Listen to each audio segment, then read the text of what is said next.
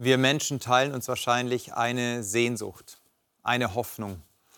Wir wollen gesehen werden, wir wollen gehört werden.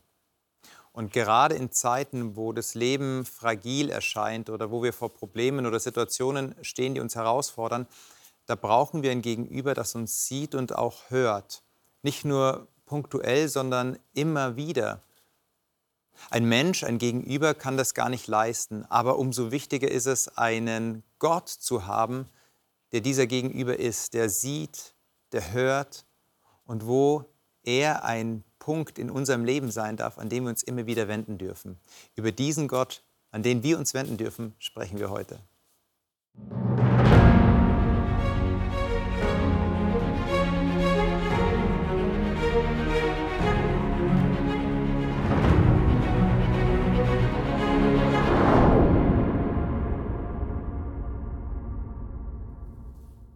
Wir sprechen wieder miteinander, das ist schön. Wie letzte Woche. Ivana, herzlich willkommen.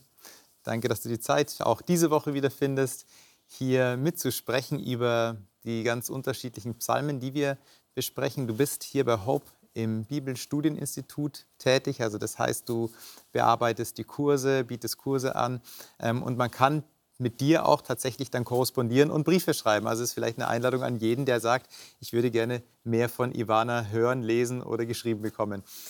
Dir auch ein herzliches Willkommen, Daniel. Danke auch, dass du wieder die Zeit gefunden hast, hier zu sein.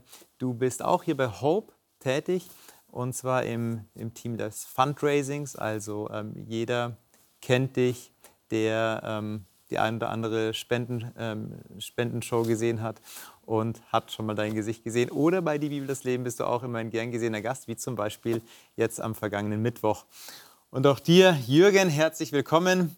Du hast den Weg von Frankfurt auf dich genommen und bist hierher gekommen. Danke auch dir. Bist Schmerztherapeut, bist in Rente und warst auch selber niedergelassener Arzt. Und ja. ähm, wenn wir über Schmerzen wenn wir von Schmerzen sprechen, dann wissen die Psalmisten, habe ich schon letzte Woche gesagt, auch wirklich immer wieder auszudrücken, wie schmerzhaft das Leben sein kann.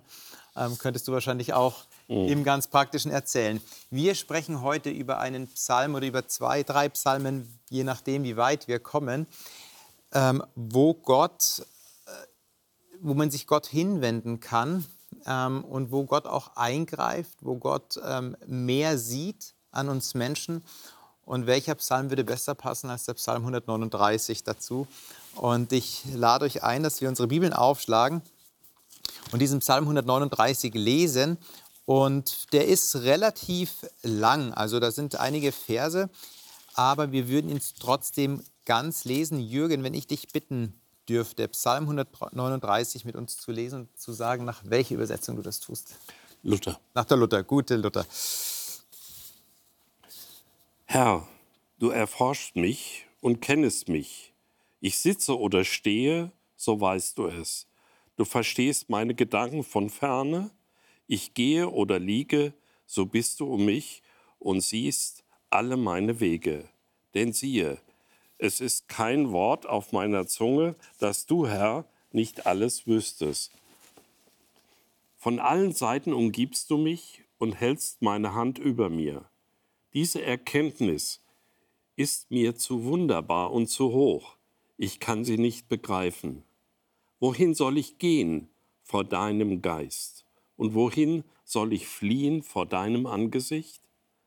Führe ich gen Himmel, so bist du da.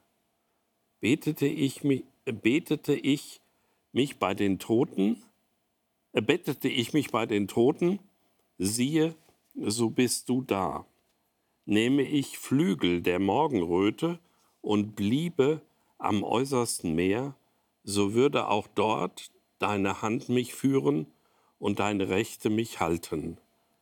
Spräche ich, Finsternis möge mich decken und Nacht statt Licht um mich sein, so wäre auch Finsternis nicht finster bei dir, und die Nacht leuchtete wie der Tag, Finsternis ist wie das Licht.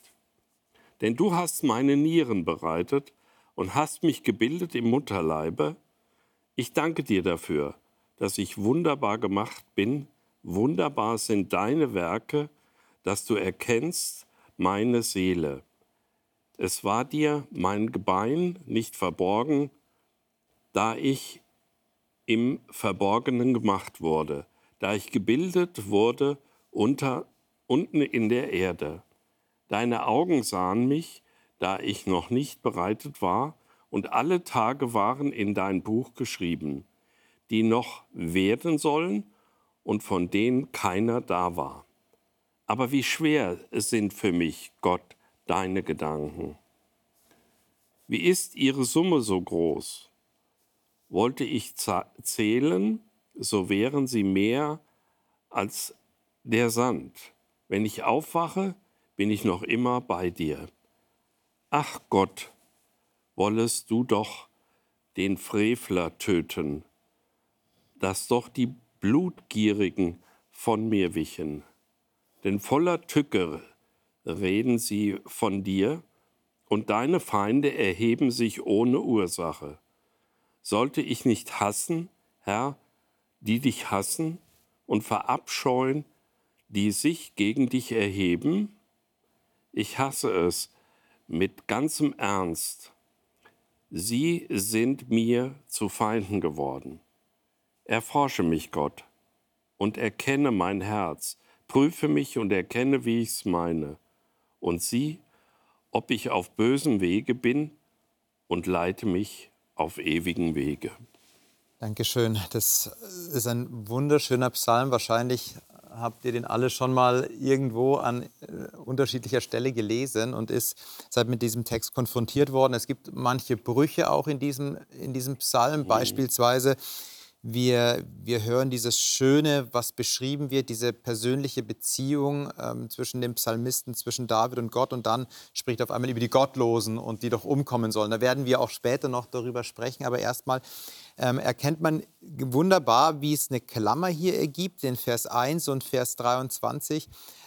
Herr, du erforscht mich und kennst mich. Und dann nochmal in Vers 23, erforsche mich, Gott, und erkenne mein Herz prüfe mich und erkenne, wie ich es meine. Also da wird so eine Klammer gesponnen hier um diesen ganzen Psalminhalt. Gott wird ja da sehr omnipräsent beschrieben, in dem, wie David ihn wahrnimmt. Also allgegenwärtig, immer da, in der tiefsten Tiefe ist er da, im, in den tiefsten inneren Momenten auch des Menschseins ist Gott da. Geht denn Glaube oder Beziehung mit Gott mit Privatsphäre? Also kann ich mit Gott in Beziehung treten, aber trotzdem ein bisschen Privatsphäre doch noch haben? Oder ist es unmöglich? Wünscht man sich das überhaupt? Also, ja, jetzt so komme ich gleich dann zu sprechen und zu fragen, ob man sich das vielleicht sogar auch manchmal wünscht, dass Privatsphäre da ist. Aber äh, geht es? Also kann ich, kann ich Privatsphäre haben äh, vor Gott? Das sagt man ja oft, äh, wenn sich zwei Menschen kennenlernen, ähm, dass manche dann sagen, nee, mich gibt es nur ganz oder gar nicht. mhm. ähm, und ich finde da eigentlich, das Bild ist auch schon wieder gut, weil ähm, auch die, der Glaube, da geht es ja auch um eine Beziehung mit Gott. Mhm.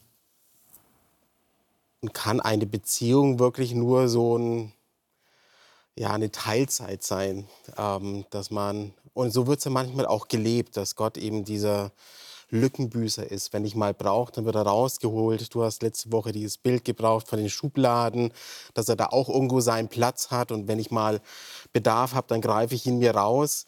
Ähm, hast ja auch letzte Woche gesagt, äh, dass das ein total unpassendes äh, Bild oder eine Vorstellung von Gott ist. Und deswegen ich glaube schon, dass der Mensch, wenn er sich auf Gott einlässt, ähm,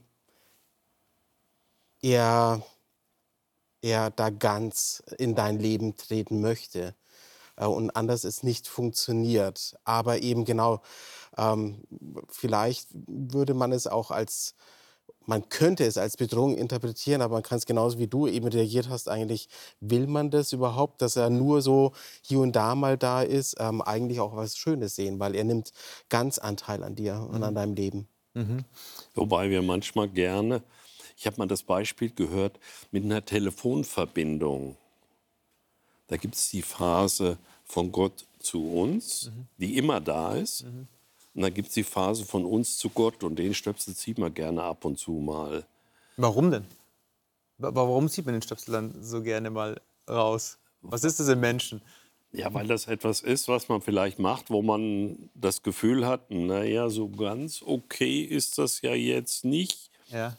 Äh, dass man versucht, äh, gewisse Teil von Privatsphäre, mhm. wobei ich glaube, bei Gott gibt es keine Privatsphäre für uns. Gott ist immer da, er ist immer bei mir.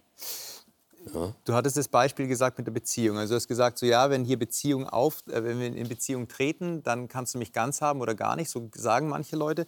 Aber manche Leute sind ja auch eher, dass sie was zurückhalten. Ich will mich von meiner besten Seite präsentieren mhm. und ich zeige mich einfach mit meinen Stärken, mit meinen Fähigkeiten, aber ich zeige mich nicht mit meinen Schwächen, ich zeige mich nicht mit meinen dunklen Kellerräumen des Herzens, wo ich selber mich selten aufhalte. Also wir Menschen kennen das ja auch und ich glaube auch in, in dieser Runde gibt es so die, die, die, die Themen, die wir nicht gerne benennen würden, wo wir sagen, ja, da bin ich da eher alleine, da muss ich, da muss ich an mir arbeiten. Wir, wir, wir, mhm. wir halten das dann so vor, ja, da muss ich an mir arbeiten, aber so in die Tiefe hineingehend merken wir eigentlich, dass wir vielleicht doch mehr in uns tragen, was dunkel ist, als uns vielleicht lieb ist. Und jetzt kommt dieser Gott hier auf einmal, der, der halt alles sieht.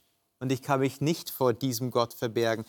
Gibt es da so den Moment bei euch, dass, dass, dass euch diese Gegenwart Gottes oder dieses omnipräsente Sein Gottes und Sehen dort hinein in diese Dunkelheit eher ähm, irritiert oder, oder in die Scham führt oder eher in die, in die Flucht, ins Verstecken führt? Oder seid ihr da immer so, Herr, natürlich, arbeite an jeder Stelle meines Lebens? Aber es hängt von unserem Gottesbild ab, sehr stark. Und natürlich davon, wie unsere Beziehung im Moment zu Gott ist. Mhm. Ja, vielleicht äh, ist es diese Linie, die wir irgendwo abbrechen wollen, aus einem bestimmten Grund vielleicht. Äh, ich denke, es hängt sehr stark von der Beziehung ab. Ich meine, wenn wir jetzt diesen Psalm so schauen und wenn wir nur Verse aus der Mitte irgendwo nehmen, mhm. so rausnehmen würden aus dem Kontext, dann würden wir auch vielleicht das Gefühl haben, wow, äh, David äh, hat eigentlich Angst. Ähm, es ist für ihn so nicht angenehm, dass Gott ihn in all diesen Lagen sieht und dass er nicht verschwinden kann. Aber gerade was du auch gesagt hast, äh, diese Einführung, aber auch äh, hier gegen Ende, ähm, er will eigentlich das. Also am Anfang sagt er, äh, du hast mein Herz geprüft und weißt alles über mich. Mhm. Und dann erzählt er, dass man davon nicht weggehen kann. Aber es ist nicht so, dass er das erzählt und da Punkt kommt, sondern dann sagt er nochmal, erforsche mich Gott und erkenne mein Herz, prüfe mich und erkenne meine Gedanken. Also er lädt ihn trotzdem ein. Mhm. Das heißt für mich, also er hat kein Problem damit, sogar mehr. Er, er freut sich darüber. Für ihn ist das beruhigend. Dieser Gedanke, dass er nirgendwo verschwinden könnte vor Gott, dass er sich mhm. nicht verstecken könnte vor Gott. Und deshalb sage ich, das hängt von unserem Gottesbild ab. Also auch in den Momenten, wenn ich wirklich vielleicht etwas richtig Schlimmes in meinem Leben getan habe. Was ist überhaupt mein Gedanke? Das habe ich mal auf Englisch so gelesen. Sagt irgendwie, ähm, wie ist, de, wie ist deine Beziehung zu deinem Kind? Das könnte man mhm. eigentlich auch auf äh, Gott so projizieren, so ein bisschen auf diese Beziehung.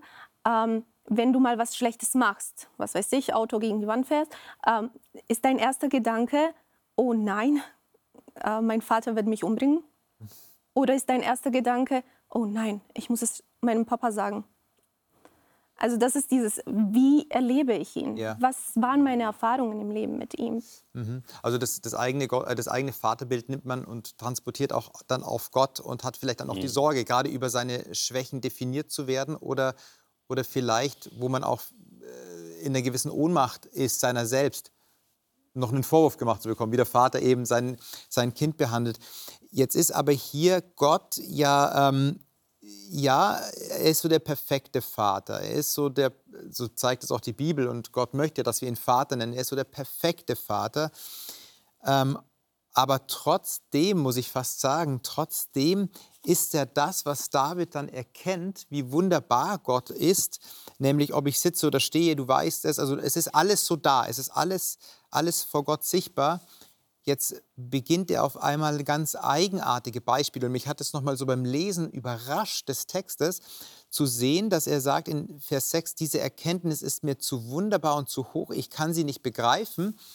Und jetzt würde ich erwarten, jetzt schreibt er doch bestimmt, und weil dem so ist, fliehe ich in deine Arme, Vater. Weil dem so ist, komme ich zu dir und bin gut aufgehoben. Weil, weil mir diese Erkenntnis so hoch ist, Gott, ich möchte immer mehr von dir. Aber er macht ein ganz eigenartiges Bild auf, fast mhm. befremdlich, dass er sagt, ja, erstmal das Bild der Flucht. Also mhm. erstmal so, ich, ich gehe weg. So, also wohin soll ich gehen vor deinem Geist? Wohin soll ich fliehen vor deinem Angesicht? Führe ich gen Himmel? Bette dich mal mich bei den Toten? Flügel der Morgenröte? Also sind alles so nicht-Orte. Also das sind keine Orte, die der Mensch in, in, ähm, unter Kontrolle hat. Also warum ist der erste Impuls hier, wenn das David so schreibt, vielleicht doch die Flucht? Ich verstehe den Punkt, den du meinst, Ivana, und ich bin da ganz mit dir. Aber trotzdem wird hier diese, diese Schere erstmal so aufgemacht. Äh, wie ordnet ihr diese Verse ein? Oder kann man die anders nochmal einordnen in den Text? Ja, ich gehe davon aus, dass er sich an diesen Orten befindet hat. Vielleicht wollte er das oder eben auch nicht. Aber Tatsache ist, wenn er sie überhaupt beschreibt, wenn er überhaupt auf die Idee kommt, darüber zu sprechen, heißt es, er hat sich irgendwo da befindet. Mhm. Und wer jetzt über David gelesen hat, weiß, dass es so auch war. Mhm. Also er hat wirklich die Tiefen berührt. Und vielleicht dachte er erst am Anfang, ja, ähm, da wird mich keiner finden, ja, in, so, in diesem Sinne. Mhm. Aber ähm, dann war Gott doch da. Hm. Und das ist das Tröstende eigentlich in dieser Geschichte, dass auch wenn du dich dort befindest, wo es für dich unangenehm ist, dass Gott dich da findet und da sieht, dass trotzdem er dich da finden kann, wenn du komplett am Boden vielleicht zerstört bist hm. und dass er trotzdem vielleicht auch die Verbindung wieder initiiert. Ja, also wenn David über Flucht schreibt, dann schreibt er das aus eigener Biografie, also seine mhm seine Königherrschaft ging ja nicht einfach ohne Probleme, sondern ja. er wurde zum König gesalbt und dann war seine Realität, ich muss erst mal fliehen. Also das vielleicht die Orte, die er selber schon erlebt hatte oder so innerlich empfunden hat. Aber wenn ich jetzt davon ausgehe, dass Gott überall da ist, dann müsste ich ja sagen, dieses Gefühl von ich leide gerade, aber der Herr ist ferne, dürfte dann gar nicht auftreten. Also so dieses, ich bin gerade hier ähm, im Tal des Todes. Er nennt es anders, ich bettete mich bei den Toten. Mein, ich, ich fühle mich gerade, als würde ich sterben. Mein Inneres stirbt gerade oder vielleicht auch mein Körperliches stirbt gerade. Aber ich, ich bin allein, ich, ich äh, musste alleine durch. Müsste nach dem Psalm nicht Gott ganz, ganz nah sein und wenn ja, warum ist er vielleicht dann nicht immer so greifbar? Wie würdet ihr einem Menschen da begegnen, der diese Erfahrung macht, so ganz existenziell? Ist ja dann vielleicht genau die Schlussfolgerung. Weil ich leide, muss Gott fern sein. Ja. Ist er nicht da? Er hat mich vergessen. Also es ist eine Schlussfolgerung, ähm, die nahe liegt, und ich finde dieses Bild sehr schön, ein sehr bekanntes Bild von den Fußspuren im Sand, mhm. ähm, wo es eben dann den Text dazu gibt, ähm, ich war nicht fern in den Situationen, wo es mir schlecht oder wo es dir schlecht ging, sondern du siehst ja, nur eine Fußspur, weil ich dich getragen ja. habe. Okay. Ähm, und ich denke, ja, die, unsere Wahrnehmung als Mensch ist oft so, okay, wir sind verlassen und ähm, wo ist nur Gott? Weil wenn's, wenn er da wäre, dann müsste es mir anders gehen. Mhm. Ähm, und gerade in den Situationen ist Gottes Zusage da, ich lasse dich nicht alleine, ich bin bei dir. Wir gehen da zusammen durch. Ja. Mhm. Mhm. ja, wir haben ja häufig auch die Situation, dass man das Gefühl hat, wenn man betet, das geht bestenfalls bis zur Decke ja. und hört dann auf. Ja, also ich komme mit meinem Gebet gar nicht bei Gott an, mhm. gerade in solchen Situationen. Ja. Aber da rauszukommen, weil das ist ja nicht so. Real ist das so ja nicht. Unsere Gebete kommen bei Gott an. Aber man empfindet das manchmal so. Ja, aber gerade in diesen äh, Situationen, wo ich, ich nenne das mal dieses, dieses Fluchtschiffre, du hattest es ja auch nochmal so gesagt, das waren die Orte, wo sich David vielleicht auch wirklich ganz präsent gefühlt hat, ähm, da brauche ich doch mehr als einfach nur das Empfinden zu haben, ja, das Gebet kommt schon irgendwie an. Da brauche ich doch, da brauche ich doch wirklich einen Gott, der mir begegnet, auf welche Art und Weise auch immer. Aber ich brauche da jemanden. Ich denke an unser Gespräch, was wir am Mittwoch geführt haben, wo du über dein Erleben erzählt, nicht am Mittwoch, am Montag erzählt hast, wo du über, dein, äh, über deine Erfahrung erzählt hast, wie du, ähm, wie du ja auch in eine ganz tiefe Krise reingekommen bist. Und natürlich fängt man an, Gott zu rufen.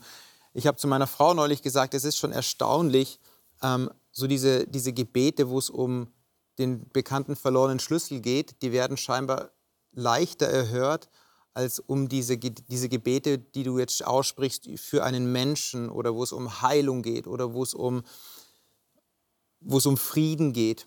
Die, die, die brauchen irgendwie ein bisschen länger. Ich habe dann so aus Spaß gesagt, ich würde auf viele Schlüsselbunde verzichten, wenn der eine, das Existenzielle, wirklich so ankommen würde. Deswegen nochmal so die Frage an euch.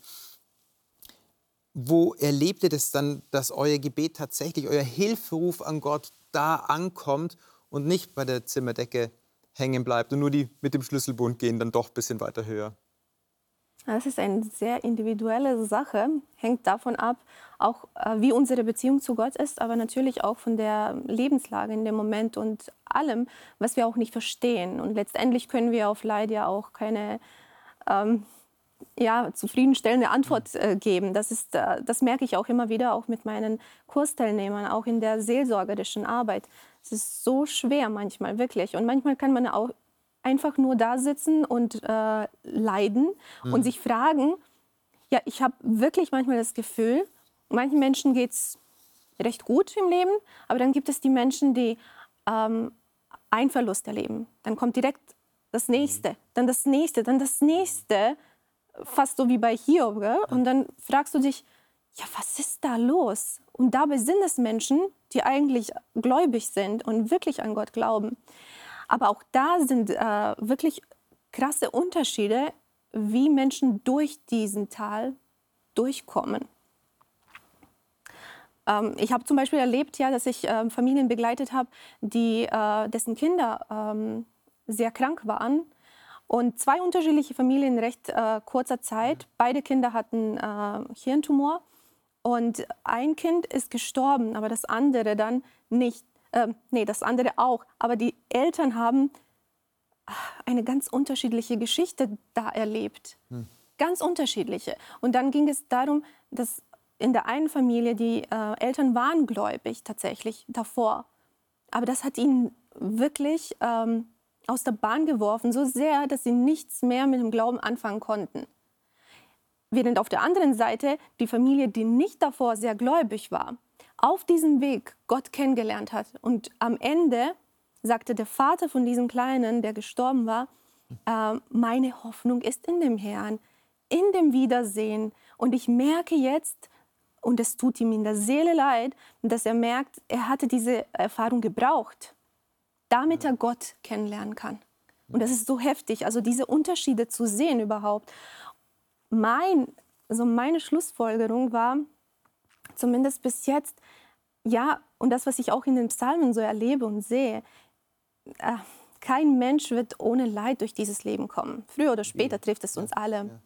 Aber der Unterschied zwischen dem gläubigen Menschen, der wirklich mit Gott sein Leben lebt, der wirklich sein Vertrauen auf Gott setzt, und dem Menschen, der es eben nicht tut oder ab und zu so lebt, ähm, ist, in diesem starken Gefühl, in der, in der äh, Gewissheit, Gott ist mit mir. Er begleitet mich auch durch diesen Tal des Todes vielleicht. Mhm. Er ist da.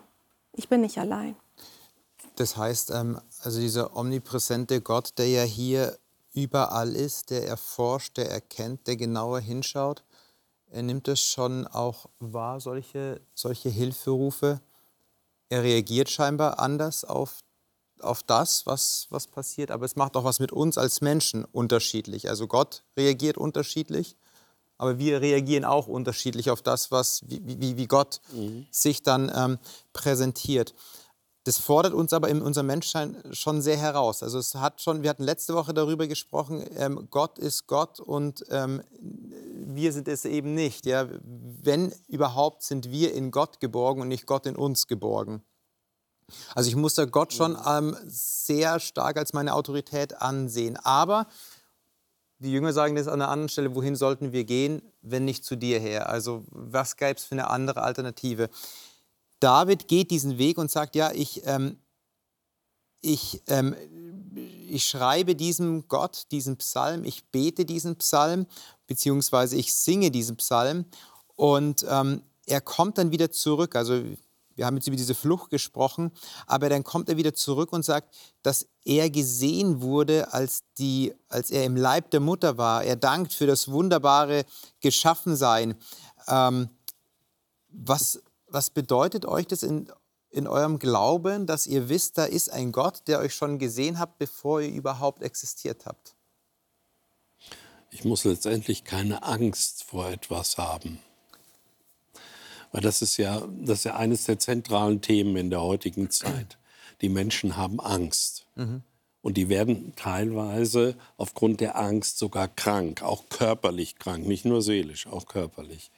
Und äh, das, denke ich, ist der entscheidende Punkt. Wenn Gott mich schon quasi jedes Haar auf meinem Haupte mhm. kennt mhm. mhm. oder vom Mutterleib, ja, wovor muss ich dann eigentlich noch Angst haben? Aber trotzdem gibt es Momente und Situationen, wo ich das Gefühl habe, obwohl Gott da ist, er ist weit weg. Hm. Hm. Hm. Ja, dass ich erlebe so etwas häufig mal, wenn man Fürbitte für jemand leistet. Geht meist um Erkrankungen. Was ist, wenn ihm nicht geholfen wird? hat man immer zwei Ebenen. Betroffen ist die Person, wenn die das weiß, dass man Fürbitte leistet. Und was macht das mit einem selber, wenn man merkt, passiert ja nichts. Ja, ja, ja. ja? Gott ist, das Gebet ist auch kein Zauberstab. Ja, was ich sage, und dann passiert das, was ich mir wünsche. Also du kannst nicht einfach sagen, hier die, die Bitte ist dir vorgegeben, Gott, und jetzt handel bitte auch so, wie ich es mir ja? gerne hätte. Mhm. Wäre schön, aber ist so nicht. Mhm. Dieses Erkanntsein, das ist, ich, ich finde es auch spannend, dass dieses Erkanntsein ein ähm, Wort ist oder ein Gesehen ist, ähm, dass Gott nicht überrascht ist von Dingen, die ins Leben mhm. kommen. Also wir, wir kommen irgendwann ins Leben und dann nehmen wir uns irgendwann selber wahr. Dann wissen wir, aha, ich heiße so und so, ich verstehe jetzt meinen Namen, ah, ich schaue im Spiegel an und man nimmt sich das erste Mal selber wahr. Das kommt dann in einem gewissen Alter, Kleinkinder noch nicht und schon gar nicht im Mutterleib. Und Gott sieht schon das, was noch nicht ist, also das Formlose oder das Nicht-Existierende und sagt, ich habe das schon erkannt. Das finde ich auch eine ganz spannende, einen spannenden Zugang. Gott ist nicht überrascht von dem, was er irgendwann sehen wird in meinem Leben, sondern er hat es schon erkannt du hast es gesagt, so auch mit Angst. Ja, ich muss dann keine Angst haben, mhm. weil dieser Gott hat ja schon äh, ähm, erkannt. Bin ich dann überhaupt noch frei in dem, was ich tue? Bin ich dann überhaupt noch frei ähm, so in, in, in meinem Leben, wenn, wenn das alles schon so erkannt ist oder wie es auch dann geschrieben wird, äh, es ist alles ins Buch schon eingetragen? Ich glaube, die entscheidende Frage ist, habe ich noch eine Chance, gewisse Dinge zu modulieren, ja oder nein? Mhm. Wenn das vorgegeben ist, dann, dann läuft das so, dann habe ich aber keine Chance. Das glaube ich aber nicht. Gott hat uns Freiheiten gegeben. Er hat uns ja auch einen Verstand gegeben. Den hätte er ja sonst wegnehmen können. Hat er aber nicht. Sondern wir können schon noch gewisse Dinge entscheiden und damit auch unseren Lebensweg modulieren, nenne ich das immer. Es geht leider manchmal auch in die vielleicht falsche Richtung, aber ich habe immer die Gewissheit, ich komme in die Probleme dann, ich muss mhm. die auch ausbaden, aber Gott hilft mir auch da wieder rauszukommen. Dieses finde ich ganz spannend, jetzt diesen, diesen Weg, der modelliert werden kann. David beschreibt ja äh, dann nicht nur das Leben von sich oder von seiner Erfahrungswelt, sondern auch von Leuten, die eher herausfordernd für ihn sind. Also mhm. sprich die Feinde, die den Lebensweg anders moduliert haben. Und wenn wir jetzt darüber überlegt haben, ja, wir brauchen ein Gegenüber, wo wir uns hinwenden können, auch in unseren schwachen Momenten, auch in unseren herausfordernden Momenten, auch in unseren Momenten der Scham und in unseren dunklen Kellern, da brauchen wir einen Gott, der hört, der uns sieht, der uns errettet. Ist es doch überraschend, dass er dann so fundamental ernst mit den Gottlosen ins Gericht geht. Also er sagt ja dann hier, du wolltest doch die Gottlosen töten und die Blutgierigen sollen von mir weichen. Sie reden lästerlich und so. Also das ist schon sehr, sehr intensiv, wie er dann diese Leute anspricht. Warum geht er nicht hin und sagt, Herr, du siehst auch jene, die sich nicht für dich entschieden haben, die gegen dich sind. Mögest du sie doch zur Umkehr leiten. Das würden wir fast neutestamentlich erwarten, so einen, so einen Text. David ist es dann nicht. Warum, warum äh, schreibt er das so intensiv, wie er es schreibt? Vielleicht sind gerade seine Gedanken äh, so intensiv, ja. Äh, vielleicht haben gerade diese Gedanken ihn äh, dazu bewegt, diesen Psalm zu schreiben. Mhm. Ich überlege mir so, ist das die Schwäche, von der er äh, es ihm bewusst war? Das ist jetzt etwas, womit ich ringe. Aber Gott, du weißt alles, du kennst mich und es passiert trotzdem in mir. Und hier, bitteschön, jetzt bringe ich es vor dir, wovon ich nicht wegfliehen kann. Das ist da. Du weißt es sowieso. Okay? Also für mich ist das so ein aufrichtiges Gebet. Ein Gebet, in dem du nicht vor Gott versuchst, jetzt, du versuchst ihn nicht einfach äh, zu loben, ihm zu sagen, wie, wie schön und gut und toll er ist. Und er sagt sogar, ähm, ja, dass Gott eigentlich der Grund ist, dass er diese Menschen hasst. Hm.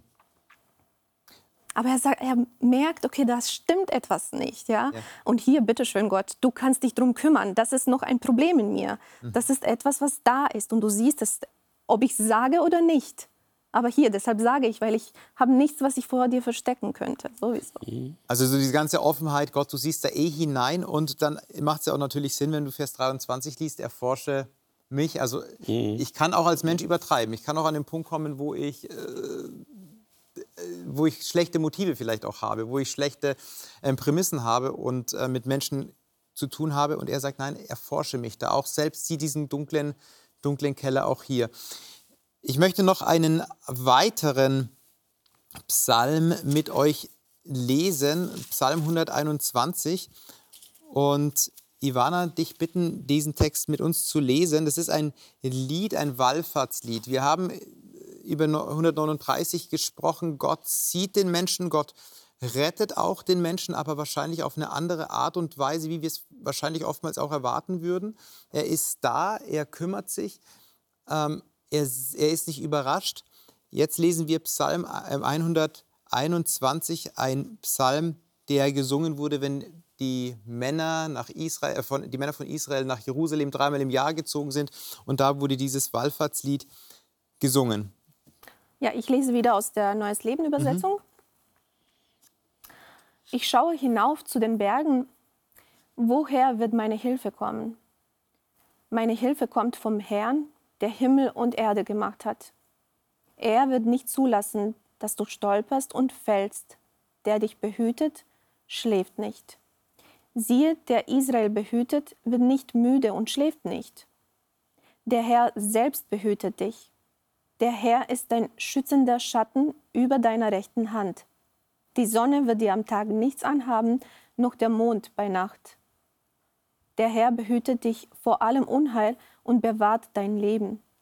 Der Herr behütet dich, wenn du kommst und wenn du wieder gehst, von nun an bis in Ewigkeit.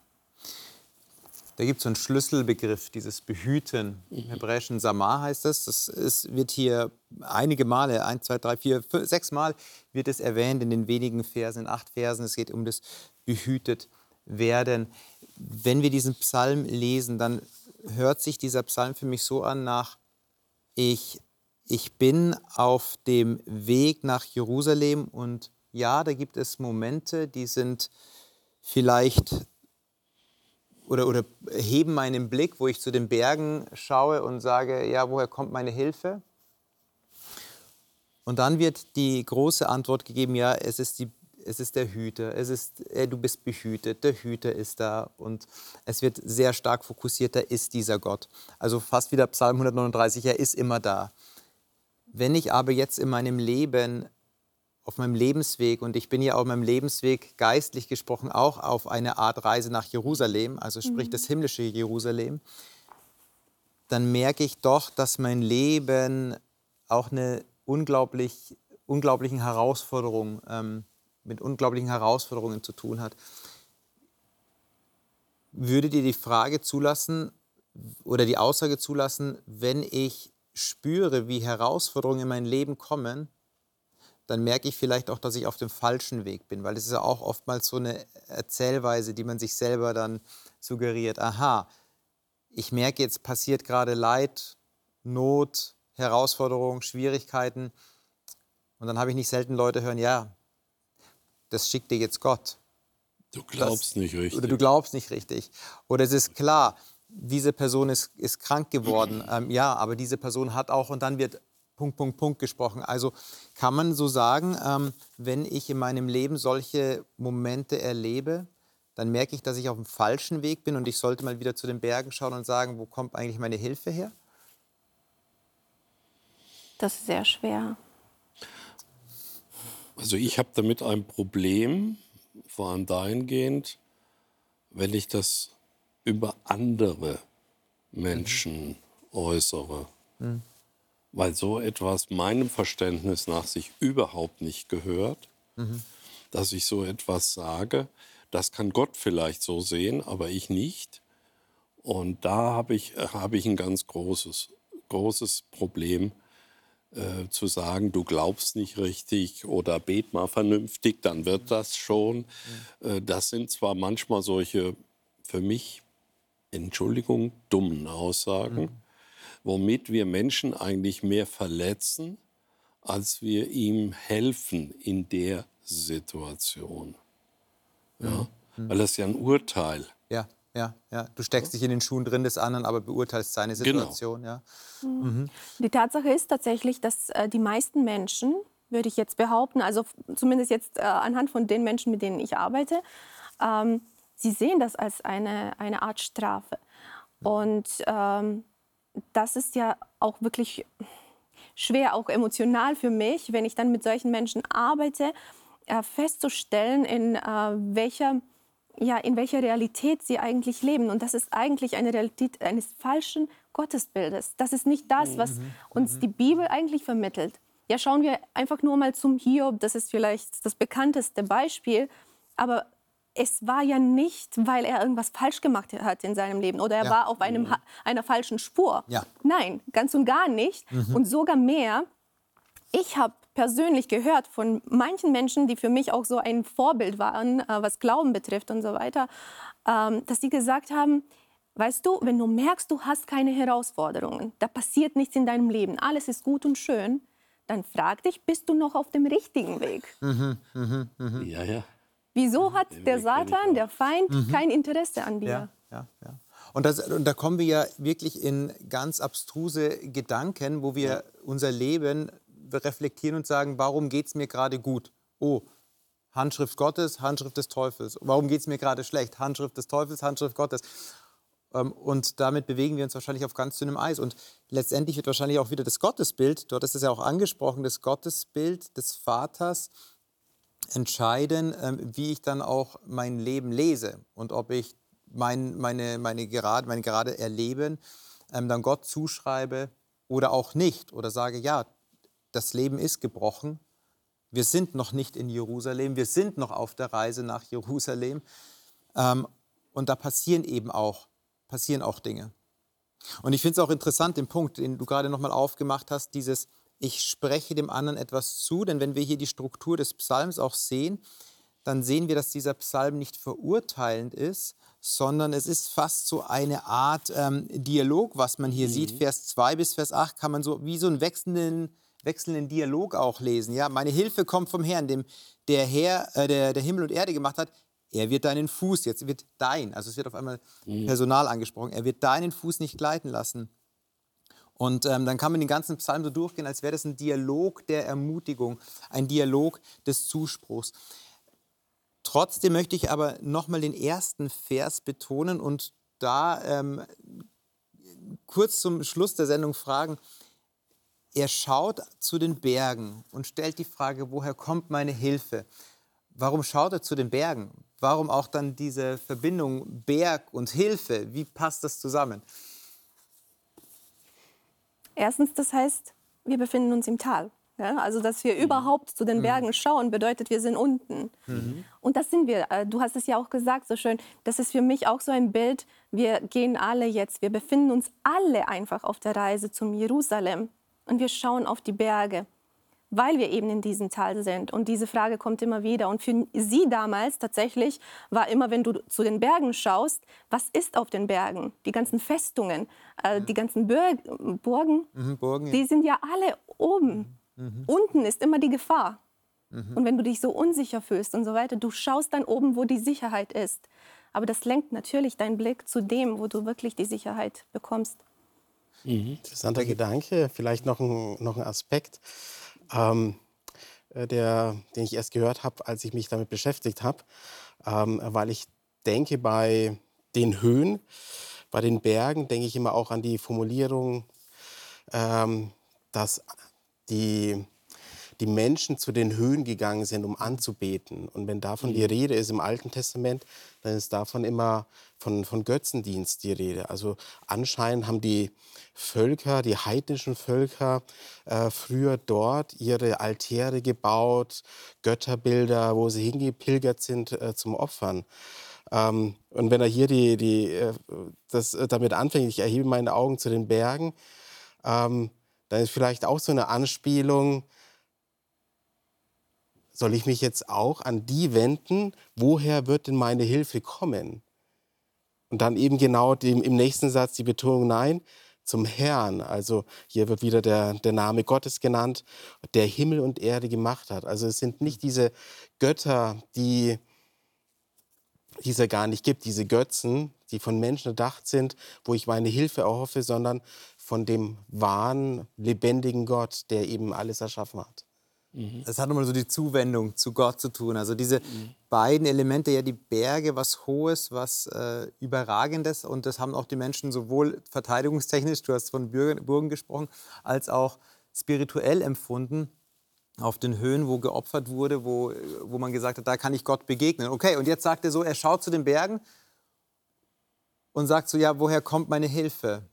Ähm, und er sagt dann hier, meine Hilfe kommt vom Herrn was hilft euch denn? Vielleicht hat einer da einen, einen Tipp am, am, am Schluss der Sendung. Ähm, was hilft euch denn, wirklich auf diesen Gott zu vertrauen, wo es durch dieses Tal geht und nicht auf die ganzen Hilfsmittel, die auf den Bergen stehen, nicht die ganzen Selbstoptimierungsprogramme oder ähm, sonstige Sicherheiten. Wie kann ich mich auf Gott vertrauen und verlassen?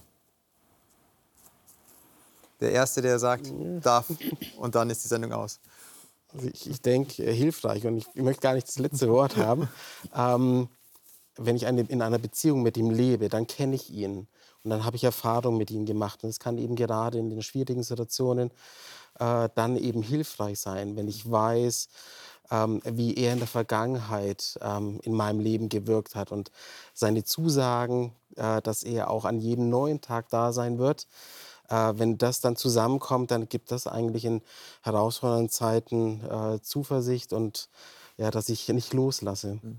Der Blick in die Vergangenheit, um nach vorne gehen zu können. Und auf ihn ausgerichtet haben, den Blick. Und auf ihn den Blick zu haben. Dankeschön. Und ich glaube, das ist ein Punkt, wo man auch durchaus jeden Tag wachsen kann, mhm. weil das Leben ist ja doch auch herausfordernd. Aber eben aus der Vergangenheit zu wissen, auf wen ich schaue, ist ein ganz wertvoller Tipp. Dankeschön für eure Zeit, für eure Gedanken. Ja, und wir befinden uns auf diesem Weg, alle auf den Weg, was denn eins kommt, nach Jerusalem. Die Pilger damals, die hatten wahrscheinlich auch ihre, ihre Themen während der Wanderschaft, aber sie hatten auch ihre Ermutigungen während der Wanderschaft und wussten, auf wen sie verlassen, sich verlassen können. Und ich hoffe, und das wünsche ich Ihnen, dass Sie auch diesen Blick nach, in die Vergangenheit nehmen können, dass sie den einschlagen können und sehen, da war doch Gott. Dieser Gott, der schlummert und schläft noch immer nicht, sondern er ist immer noch wach, er ist immer noch an meiner Seite. Ja, diesen Gott, dass sie diesen erleben, wünsche ich ihnen, der omnipräsent ist, der sie schon gesehen hat, als sie noch im Leib ihrer Mutter waren. Das ist doch eigentlich tröstlich. Und von diesem Gott dürfen wir uns gehört, gesehen und errettet wissen. Alles Gute, der Herr mit Ihnen.